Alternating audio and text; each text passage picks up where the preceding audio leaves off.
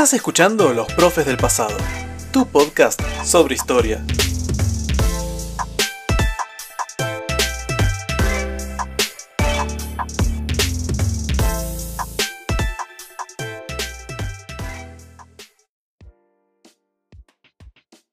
Muy buenos días amigos y amigas de la historia, ¿cómo están? Les damos la bienvenida a un nuevo episodio de Los Profes del Pasado. Mi nombre es Tomás y estoy como siempre acompañado de mi buen amigo Santiago. Santi, ¿cómo estás? Hola Tommy, ¿cómo te va? ¿Todo bien? Una nueva edición de nuestro podcast. Sí, una nueva edición y ya tercera parte de un tema que venimos desarrollando desde hace ya un par de episodios. Sí, sí, sí, la tercera y última parte de Primera Guerra Mundial, ¿no?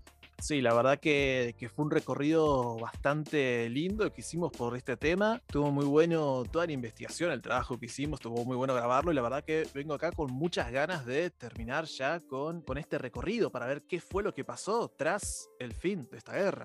Sí, vamos a ver un poquito lo que son las consecuencias, ¿sí? O el post Primera Guerra Mundial, pero algunos los consideran como las causas de la Segunda, ¿no? Así que vamos a tratar un poquito sobre esto. Totalmente, porque acá vamos a estar hablando un poco sobre no tanto lo que es la guerra en sí, sino lo que ocurre durante los primeros meses o el primer año, primeros dos años si se quiere, tras el fin de la Primera Guerra.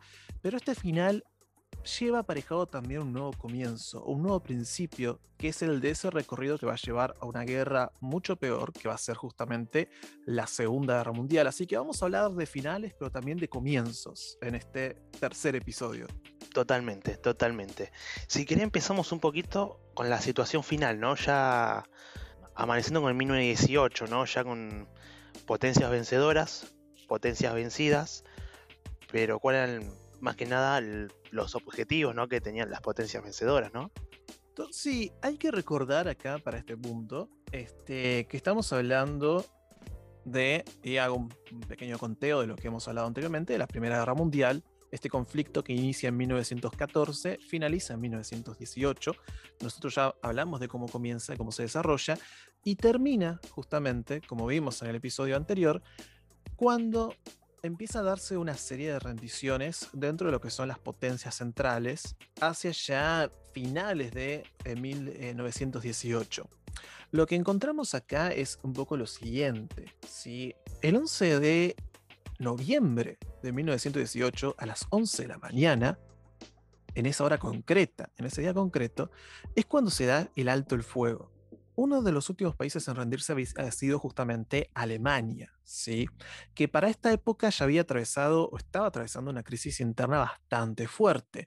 No más que decir que hacia esta fecha nos encontramos con que hay una revolución dentro de Alemania que pone fin ¿sí? al gobierno de Guillermo II, ¿sí? el emperador de ese momento, e inicia lo que se conoce como la República de Weimar.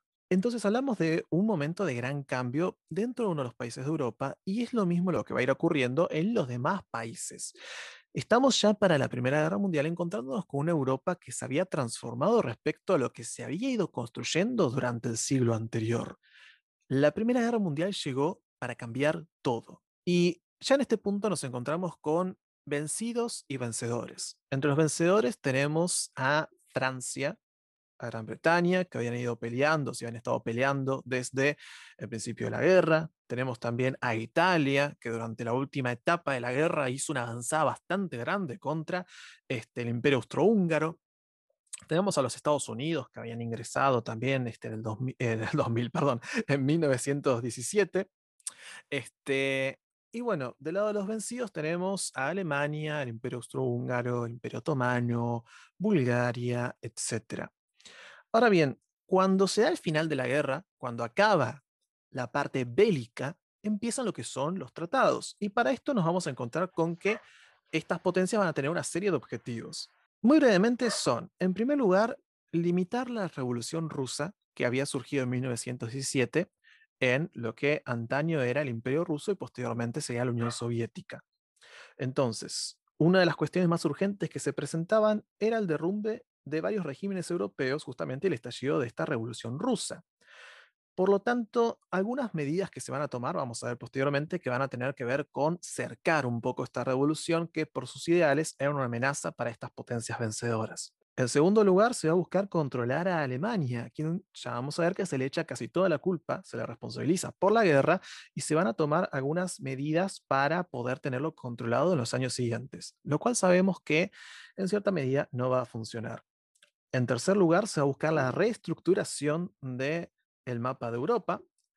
Y en cuarto lugar, va a tener que ver mucho también la política nacional de las potencias vencedoras, en el cual los países que habían vencido buscaban impedir que surgieran nuevos conflictos a futuro, lo cual fracasó.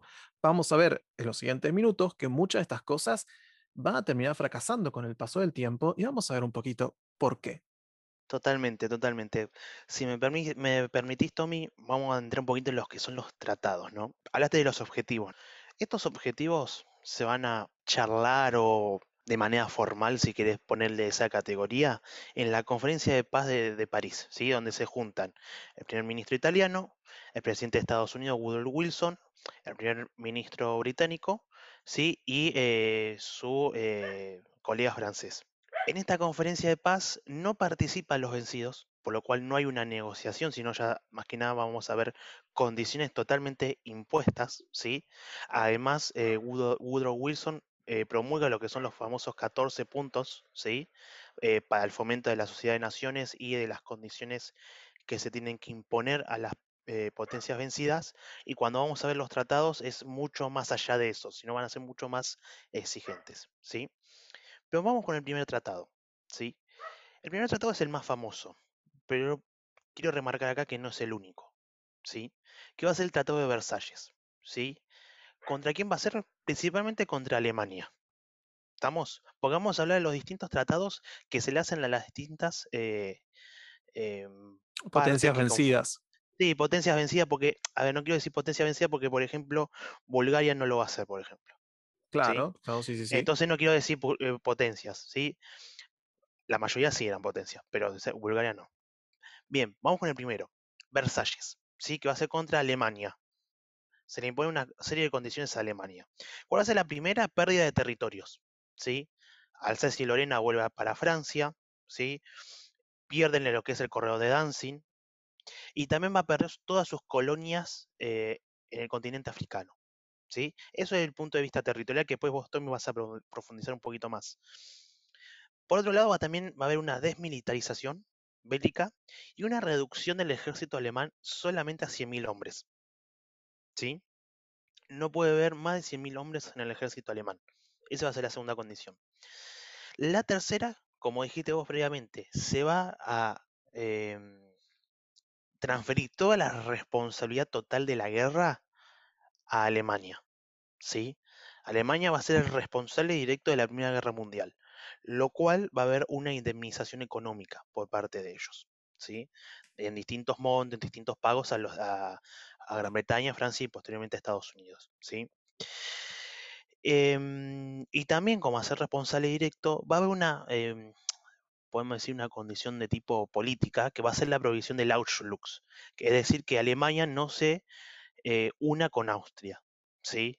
Cuando vemos origen de la Segunda Guerra Mundial, eh, totalmente es otra cosa. ¿sí? Es el primer antecedente de la Segunda Guerra Mundial. ¿sí? Eso es lo que es Tratado de Versalles. Después tenemos el Tratado de Saint-Germain, que es contra Austria, ¿sí? Y el Tratado de eh, contra Hungría, ¿sí? En estos dos tratados va a ser muy parecido con el, como el Tratado de Versalles. Va a haber eh, pérdida de territorios, reparaciones, es decir, pagos económicos, limitaciones militares. A Austria también se le prohíbe el, el Auschwitz, que no se une con Alemania. Y en el caso de Hungría, con el Tratado de Trianon, va a haber la liberación de, monarquías no, eh, minorías húngaras que están bajo el poder político de Hungría, que se ubicaba más que nada en la zona de Grecia o en otros dominios del Imperio también otomano, que salgan del poder político de Hungría, ¿sí? que se liberen, por decir de una manera. Sí, Grecia, Yugoslavia. Eso con esos tratados. Después tenemos otro tratado que es muy, muy poco conocido, que es el tratado más que nada de Neuishi, ¿sí? de Bulgaria, que va a ser contra Bulgaria, que va a haber más que nada también limitaciones militares, económicas y territoriales, ¿sí? que no es tan conocido. ¿Por qué no entro tanto en profundidad? Porque todos estos tratados tienen coincidencias más que nada en lo territorial, en lo económico y en lo militar. Por eso no, no se entra en profundidad. Pero sí eh, me parece importante mencionarlos, ¿sí? Que Versalles no fue el único tratado en la Primera Guerra Mundial. Es el más conocido porque es contra el que era el más predominante, el de, de la parte derrotada, que era Alemania, ¿no? Claro, y aparte después cuando uno va a este, la Segunda Guerra Mundial o lo que es, digamos, el surgimiento de los fascismos en el periodo de entreguerras, uno de los puntos que más eh, criticaba Hitler era justamente el Tratado de Versalles. Entonces es como que ya eso le da como un carácter un poco más, si se quiere, popular o conocido para el gran público. Exactamente, exactamente. Y por último tenemos el Tratado de Sevres, ¿no? Que es contra el Imperio Otomano o Turquía, ¿sí? Que va a haber un reparto, por ejemplo, de toda la zona de Oriente Medio entre Gran Bretaña y, y Francia, ¿sí? Eh, por ejemplo, Gran Bretaña va a tener todo lo que es el corredor sirio-palestino. Eh, y esas regiones no se convierten en colonias, sino se convierten en una suerte de protectorados, ¿sí? Eh, más que nada como unas colonias informales, si quieres ponerle ese nombre, ¿sí? ¿Qué más va a pasar durante este tratado? También va a haber em, reducciones territoriales del Imperio Otomano y solamente se va a reducir Turquía posteriormente, ¿sí? porque va a haber una, una independencia, ¿sí? en lo que es a principios de 1920, solamente a lo que es la península de Anatolia, nada más. ¿sí? Eso con este último tratado. Y otro punto a destacar en esta, en esta sección, ¿sí? me parece que es la construcción y la creación, más que nada, de la Sociedad de Naciones, ¿no? que ser un antecedente directo de la ONU, que se promulga por Woodrow Wilson en 1919, va a tener su sede en Ginebra, ¿sí? Suiza, y va a tener como objetivo primordial mantener la paz mundial. Esto se incumple para nada, no se va a cumplir. ¿Por qué? Estados Unidos nunca participa, Alemania no puede ingresar, por las potencias aliadas no puede participar, tampoco la URSS, ¿sí? la Unión Soviética, se van Italia y Japón en los años 30, ya teniendo en cuenta cómo se va a conformar el comportamiento o las relaciones geopolíticas barras diplomáticas eh, antes de la Segunda Guerra Mundial. Y además va a tener eh, muy pocos recursos militares y económicos para imponer sus decisiones, lo cual va a ser un fracaso estrepitoso, ¿sí? lo que es la Sociedad de Naciones. Después se va a conformar otro que va a ser la ONU, que va a ir, sí va a poder eh, funcionar hasta el día de hoy. Pero lo que es Sociedad de Naciones no, Sí, fracasó en su, en su sí, objetivo. no cumple sus, expectativas, exactamente, exactamente. En relación con lo que estás diciendo, sí, algo que podemos ir remarcando también es el tema de lo que es la reestructuración del mapa de Europa. ¿Por qué? ¿Qué, hablamos, qué, nos hacemos referencia cuando hablamos de reestructuración del mapa de Europa? Porque el mapa europeo, ¿sí? los países que se habían ido conformando durante lo que va a ser este, el siglo XIX, eh, muchos de ellos van a sufrir modificaciones territoriales tras la Primera Guerra Mundial, en gran medida por lo que hemos estado viendo ahí, que mencionó, mencionaste vos, Santi, sobre los tratados. En principio hay que remarcar que este, la parte ¿sí? territorial de Europa que más cambios va a sufrir no va a ser en Europa Occidental, si estamos hablando de la región de Francia, España, Gran Bretaña, sino que lo vamos a encontrar principalmente en Europa Central y en Europa Oriental. Es decir, lo que sería más la región que abarcaría los antiguos imperio alemán, imperio ruso, Austria-Hungría, el imperio otomano, es decir, principalmente Unión, que es lo que sería la Unión Soviética y lo que serían este, los países vencidos.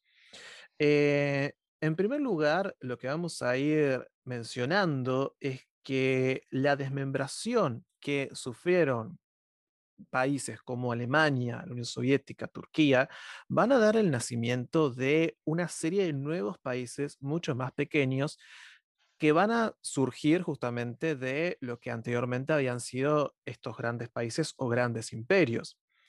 Por ejemplo, vos ahí mencionaste, Santi, lo que ocurrió con Alemania, en el cual parte sí, del territorio alemán quedó separado a través de lo que era el corredor de Danzig, que correspondía a lo que ahora era Polonia en ese momento.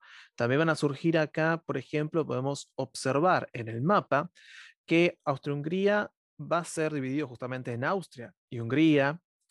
En el norte van a aparecer un nuevo país, Checoslovaquia, al norte de Polonia vamos a encontrar Estonia, Letonia y Lituania en regiones que antes eran del Imperio Ruso, porque hay que recordar que también no únicamente fueron este, los países vencidos quienes fueron este, desmembrados en países más chiquitos, sino que este, la Unión Soviética también, ya que en 1917, al retirarse, había sido parte de su territorio. Sí, eh, a ver, uno de los 14 puntos que promulga Woodrow Wilson es a cada nación un Estado. Y se tiene en cuenta, a ver, se, buscaba que cada nación tenga su propio Estado, pero eso no se va a cumplir mucho y hay un caso muy ejemplar que es el caso de Yugoslavia, por ejemplo, ¿no? Que se involucraron muchas naciones o muchos pueblos con distinto componente cultural en una sola región política y eso después eso se va a fragmentar. Pero esos países que mencionás eh, se buscaba ese objetivo, ¿no? A cada nación un Estado. Eh, la excusa era más que nada, como dijiste vos, eh, uno de los objetivos de las potencias vencedoras era limitar lo que es la Unión Soviética, ¿no? Que no, no, no expanda ese componente ideológico de carácter comunista a regiones donde ellos querían manejarse políticamente y económicamente a su disposición, ¿no? Eso se va a mover muchísimo más después de la Segunda Guerra Mundial. Sí, y aparte, esto también hay que remarcar que en estas regiones se apoyó mucho a los movimientos anticomunistas ¿sí? que surgían en esta zona. Es decir, se creó lo que se conoce como un cordón sanitario, entre comillas, para impedir el avance ideológico de la Unión Soviética, que en cierta medida también funcionó, ¿sí? al menos hasta lo que va a ser la Segunda Guerra Mundial. Después ya la situación va a ir modificándose de una manera bastante rápida. Otra cosa que podemos mencionar, si esta nueva realidad del mapa europeo, es que donde antes había países y también grandes potencias, ahora va a haber una serie de países más pequeños, más débiles económicamente, que durante todo lo que va a ser la posguerra y principalmente también el periodo de entreguerras van a estar en una crisis bastante constante, porque diferentes zonas productivas que antes formaban parte de un mismo país, ahora van a estar divididas ¿sí? y se van a encontrar con escasez de ciertos insumos o ciertos productos o cierta actividad productiva de la cual antes podían contar y van a tener que comenzar a negociar entre ellos. Pero la debilidad de la moneda, ¿sí? de estos nuevos países, más la inestabilidad social que va a esto ir este, desencadenando, va a llevar que lo que sea Europa Oriental y parte de Europa Central pase los siguientes años en crisis. Si a esto le sumamos lo que va a ser todo lo que va a venir a partir de 1929, entendemos también que esta parte del mundo en concreto eh, se va a ver bastante afectada negativamente por la reestructuración del mapa europeo a partir de los tratados de, este, la posguerra. Totalmente, totalmente, porque no solamente va a haber una reestructuración del mapa geopolítico y territorial del continente, sino también va a haber una fin de la hegemonía europea, ¿no? Eh, Europa ya va a dejar de ser el centro gravitatorio a nivel mundial, a partir de las consecuencias o de los tratados que se promulgaron después de la Primera Guerra Mundial, ¿no? Entonces pierden su liderazgo esos viejos imperios europeos. De las dos partes hablo, tanto de las partes vencidas como de las partes vencedoras, sacando a Estados Unidos, ¿sí? ¿Por qué? Primero va a haber un cambio en la producción, ¿sí? Ese cambio en el sistema de producción eh, manufacturero no se va a poder cubrir. Primero porque, como dijiste vos, como se dividieron en distintos estados, distintas naciones, no pueden cubrir sus necesidades, ¿sí? Y en segundo lugar, va a haber falta de mano de obra, no va a haber capacidad de, poder cubrir eh, esa producción eh, a nivel eh, de una escala gigantesca, porque a ver, eran economías de guerra encima, entonces no se van a poder cubrir. ¿Por qué? Porque esa mano de obra, esos hombres, estaban en la guerra, estaban en las trincheras, en el frente, y los que sobrevivieron sobrevivieron con eh, dificultades físicas, dificultades motrices o demás, por lo cual no había mano de obra. Entonces, el, primer problema va a ser la producción. El segundo problema, si, que si no tenés producción, no vas a tener distribución. ¿sí? ¿Qué vas a distribuir si no tenés nada que, que, pudiste producir? Entonces, el segundo problema va a ser la distribución. Entonces, em, eso obligó que haya compras en el exterior. Entonces, deja de ser un, eh, estos países, eh, estas potencias, dejen de ser eh, potencias manufactureras o industriales y más que nada depender del mercado externo, ¿sí? Lo cual significaba un gasto económico también. ¿Estamos? Em, lo cual va a haber un aumento de los precios internacionales. Totalmente va a ocurrir eso. ¿Sí?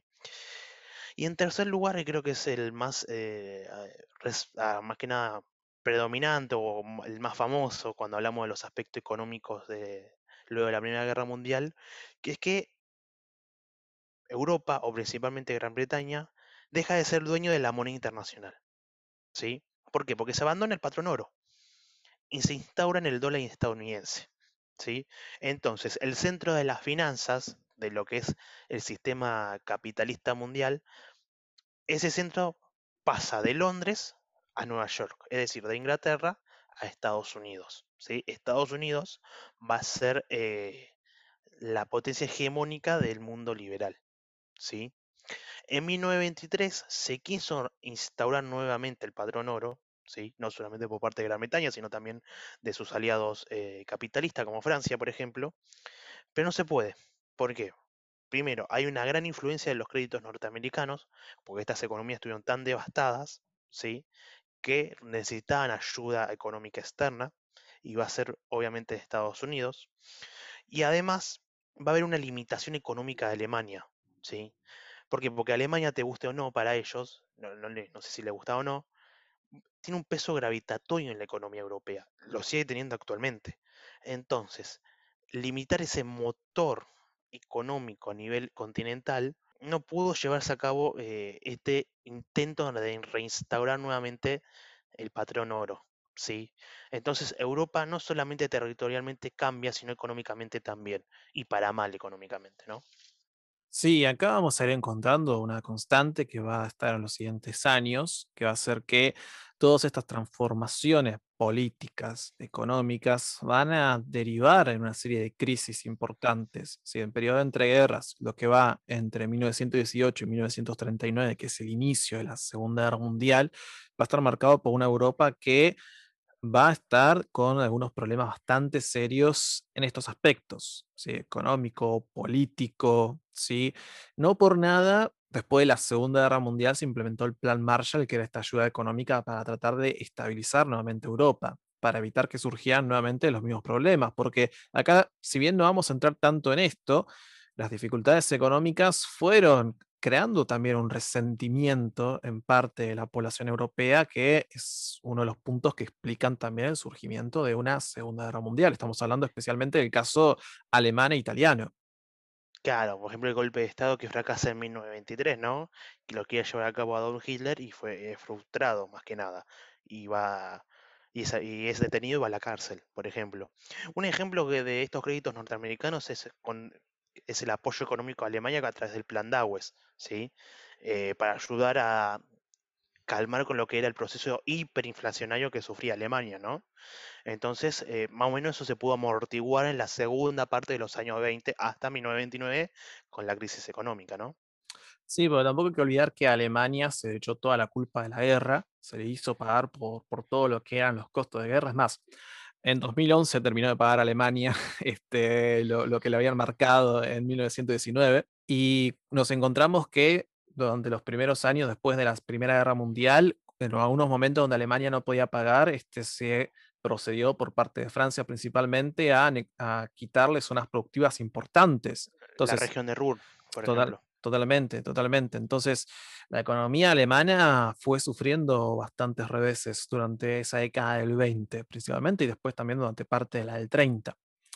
Pero no todos los cambios fueron este, políticos o económicos de por sí, sino también queremos dedicarle capaz la última partecita de este episodio, Santi, a, hablar un poco de otros cambios que también vinieron de esta Primera Guerra Mundial, porque siempre nos centramos mucho en lo que fue el aspecto mm, económico, político, pero este, también tenemos que tener en cuenta que hay otra serie de modificaciones, hay otra serie de cambios que también a nosotros hoy en día nos siguen impactando más de 100 años después.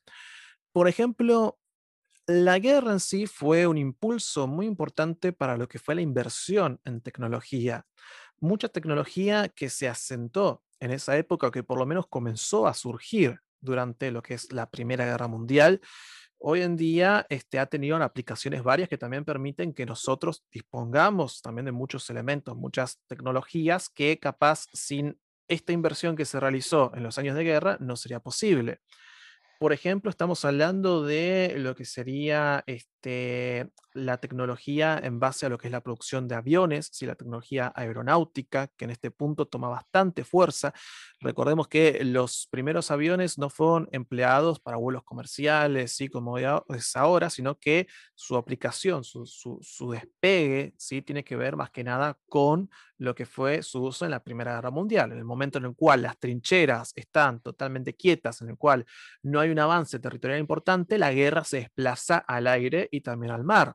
En el mar también se da una nueva actualización de lo que son los buques. ¿sí? Algo que igualmente venía en sintonía con lo que se venía desarrollando en los últimos años, con la aparición de otro tipo también de armamentos como son los submarinos. ¿sí? que también en esta guerra es cuando tienen su primer aparición. ¿sí? Este, podemos mencionar también, por ejemplo, el desarrollo de lo que es la química por lo que va a ser la guerra química, justamente, aspecto que durante la Segunda Guerra Mundial no va a ser tan preponderante, ¿sí? lo que va a ser la guerra química, pero que en esta Primera Guerra Mundial, durante la fase de la guerra de trincheras, fue, como vimos el episodio pasado, bastante desarrollado. Y hablamos justamente de que la química durante la primera parte del siglo XX y después, posteriormente a la Segunda Guerra Mundial, va a tener cada vez una mayor presencia dentro de lo que va a ser no solamente la guerra, sino también la industria. Entonces, la Primera Guerra Mundial va a plantear una serie de desafíos tecnológicos en base a lo que es la necesidad o la idea de superar al enemigo, al que está enfrente. Y en base a toda esa inversión en guerra, van a empezar a surgir tecnologías que hoy en día tienen diferentes aplicaciones. Por ejemplo, también acá empiezan a darse nuevos pasos en lo que es la comunicación, que es lo que permite también que nosotros dispongamos de dispositivos que capaz de otra manera más allá de obviamente la gran cantidad de, fallecidos que hubo, no hubiese sido posible. Sí, totalmente, totalmente. A ver, ese objetivo que manifestaste vos parte de la concepción de dejar de pensar en la cantidad de hombres, ¿sí? Para una batalla, o mientras vos tenés más hombres podés ganar más eh, esa batalla o ese conflicto en una parte de la guerra, sino que se piensa más en lo que es la tecnificación de los armamentos y de la guerra, ¿no? Eh, entonces empieza más en los elementos, no en la cantidad de personas. Em, todas esas cosas que mencionaste vos, como el tanque, el avión, eh, también hay que mencionar los elementos que va a tener un soldado, la ametralladora, no solamente se utiliza el rifle, las granadas, eh, elementos de protección como es el casco también. Sí. Eso por un lado también. Y por otro lado también en lo que dijiste vos, lo que es la guerra de comunicación, la guerra de información y se empieza lo que es también eh, el inicio, si quieres, del aspecto bélico del espionaje, ¿no? Se va a empezar a intensificar más en la Segunda Guerra Mundial, pero se desarrolla en la Primera Guerra, ¿no? Entonces, más que nada, esa manipulación de falsa información o falsa información, de estrategia falsa, para que el enemigo, el enemigo lo sepa, se mueve para un lado y atacamos por el lado más débil, em, son cosas que, por eso se llama, eh, hay un, ¿cómo lo puedo decir? hay una discusión historiográfica, ¿no? Del concepto de guerra moderna, ¿no? Se inició en la Primera Guerra o en la Segunda Guerra Mundial. Se utiliza mucho en la Segunda Guerra, pero, eh, a ver, hay comienzos en la Primera Guerra y creo que lo manifestás vos, Tommy. No solamente del lado armamentístico, sino también del lado de la información y de la comunicación, ¿no? Sí, también de la manera de pelear, sí, justamente esta, esta guerra. Acá, por ejemplo, una diferencia importante respecto a guerras de siglos pasados es que se da un espacio, por ejemplo, esto también puede parecer un poco más un dato, pero es una muestra también de este cambio, había un espacio para enterrar ¿sí? a los fallecidos. En el caso de la Primera Guerra Mundial, esto no había ocurrido así, los muertos se acumulaban y había que seguir peleando continuamente. Entonces, de acá que se dé esto que habíamos hablado en el episodio pasado de las condiciones casi básicamente insalubres de la guerra de trincheras, en el cual eh, había ratas por todos lados por la cantidad de cadáveres. Eso es un escenario que hasta este punto no se había visto. Sí, sí, sí, sí. Comparto, comparto mucho. Y un último tema que mm, nos olvidamos y me parece muy importante a destacar, cuando hablamos de mano de obra, Tommy me parece interesante, que es la incorporación eh, de la mujer al mundo laboral, ¿no? por esta falta de mano de obra. ¿Por qué? Porque todos todos los que eran, a ver, no es una concepción machista, estamos hablando de un contexto determinado, ¿no? Sí. todos los hombres estaban en la guerra, ¿sí?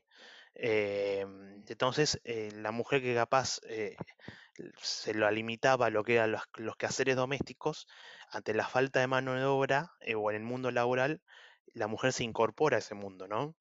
¿Y dónde la podemos encontrar? Bueno, por ejemplo, para mantener ese nivel de producción durante la guerra y la posguerra también, ¿sí? Para conducir camiones, para ensamblar armas, para empaquetar balas, bombas, proyectiles, Em, no solamente en, lo que es eh, el aspecto bélico, sino también el aspecto administrativo, el aspecto policial, van a, van a ser oficinistas, van a ser policías, ¿sí? Y además, eh, para destacar, van a ser enfermeras también, enfermeras militares, ¿sí? De los heridos de la Primera Guerra Mundial, ¿no? Sí, esto es bastante importante porque marca un cambio en cuanto al rol de la mujer en la sociedad, que es, Exacto. Claro, es como una materialización también, por más que sea un poco en una situación de crisis, de ciertas ideas que ya en ese punto estaban comenzando a gestarse y que va a dar cambios sociales y culturales que derivan también muchas de las oportunidades que tienen las mujeres hoy en día y de las que todavía siguen consiguiendo. Totalmente, totalmente, totalmente, totalmente. Bueno, yo creo que, a ver, eh, la Primera Guerra atrajo consigo muchas, eh, muchos cambios, ¿no? No no solamente en el plano social, sino también en el económico, en el político, y que se mantienen vigentes inclusive antes, durante y después de la Segunda Guerra Mundial, ¿no? Sí, pasa que la Primera Guerra Mundial, si queremos ponerlo de cierta forma, es el origen del mundo que tenemos hoy en día, ¿sí? uno de los orígenes del mundo que tenemos hoy en día, no solamente por cómo va a ir marcando la manera en la cual se va a desarrollar la economía o la este, política, o al menos va a condicionar la manera en la cual se desarrolla, sino también por la, la creación ¿sí? que da de nuevos actores sociales o cómo va a ir desplazando también la participación o la manera en la cual van a participar estos en la sociedad. Entonces, la Primera Guerra Mundial en sí, si queremos ponerlo con otras palabras, al menos para mí, esto ya es una opinión un poco más personal, es uno de los pilares, lamentablemente, ¿sí? porque no estamos planteando, no lo planteo como algo positivo, sino lamentablemente, que tenemos del mundo hoy en día. ¿Por qué lamentablemente? Porque no hay que olvidar que estamos hablando de una guerra. Acá, Santi, tocamos un poco el qué pasó después, pero no hay que olvidarnos que también hay otras consecuencias, la gran baja demográfica, etcétera son cosas a tener en cuenta. Totalmente, totalmente. Y eso que Alemania lo tuvo en cuenta eh, para el tema de la franja hectárea, ¿sí? a principios de 1920. Eh, sí, y es decir, lamentablemente, porque las promulgaciones teóricas, ¿sí? que se eh, postulan en los tratados ¿no? de las limitaciones en Alemania, en lo que es la región de Austria y, demás, va a ser producto de, de las reacciones sociales y políticas o políticos sociales em, que van a, ser influyentes en las causas de la Segunda Guerra Mundial. Porque, a ver, eh, la reacción social nacionalista que va a tener contra las potencias aliadas después de la crisis del 29 va a abrir el espacio ¿sí? al ascenso político de Adolf Hitler, por ejemplo.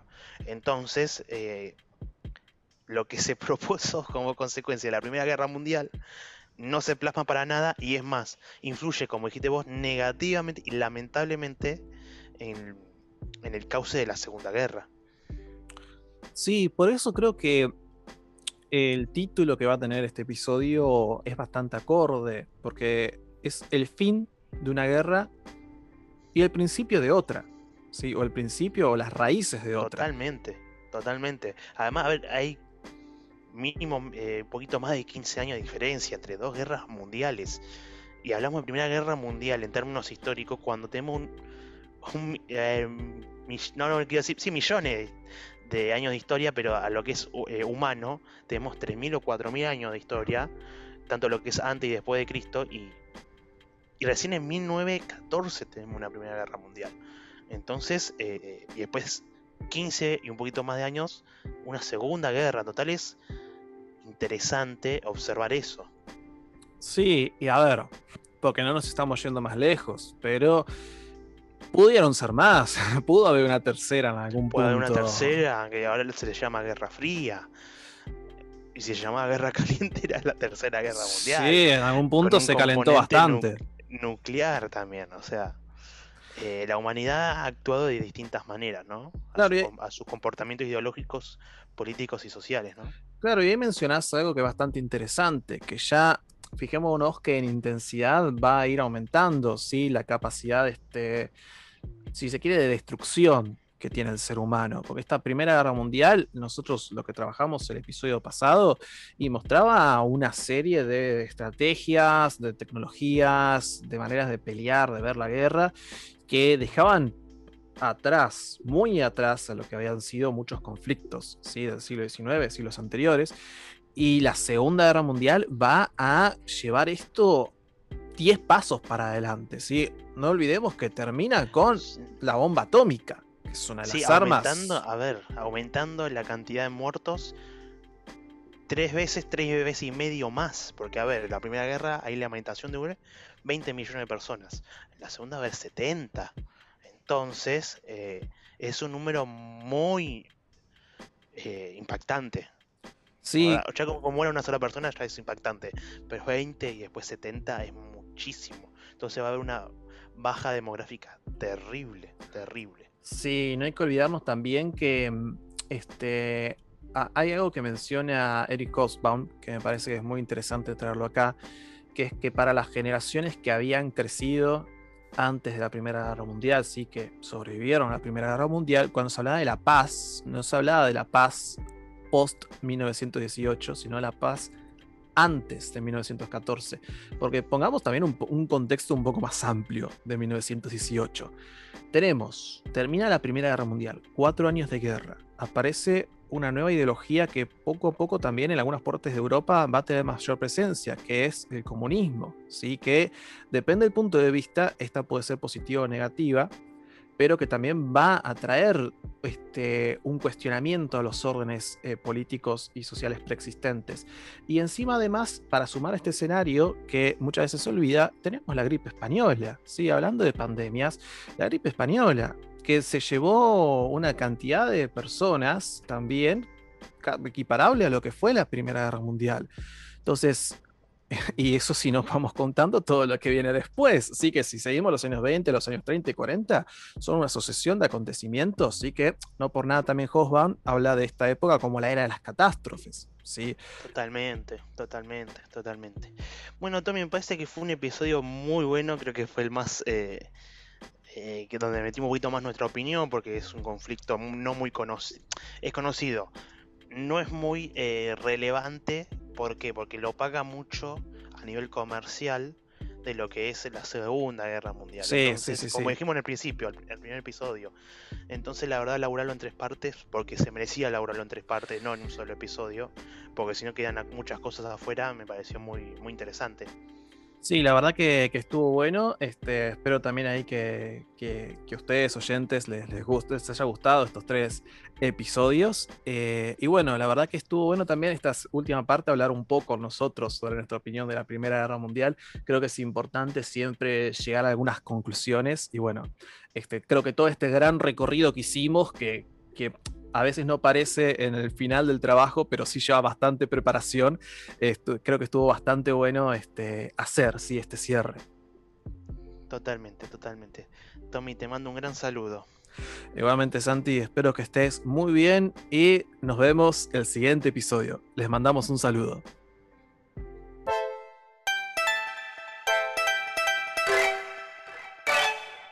Acabas de escuchar a los profes del pasado. No olvides buscarnos en Instagram como arroba profes del pasado para encontrar mucho más contenido relacionado con diferentes temas históricos. Nos vemos en el siguiente episodio.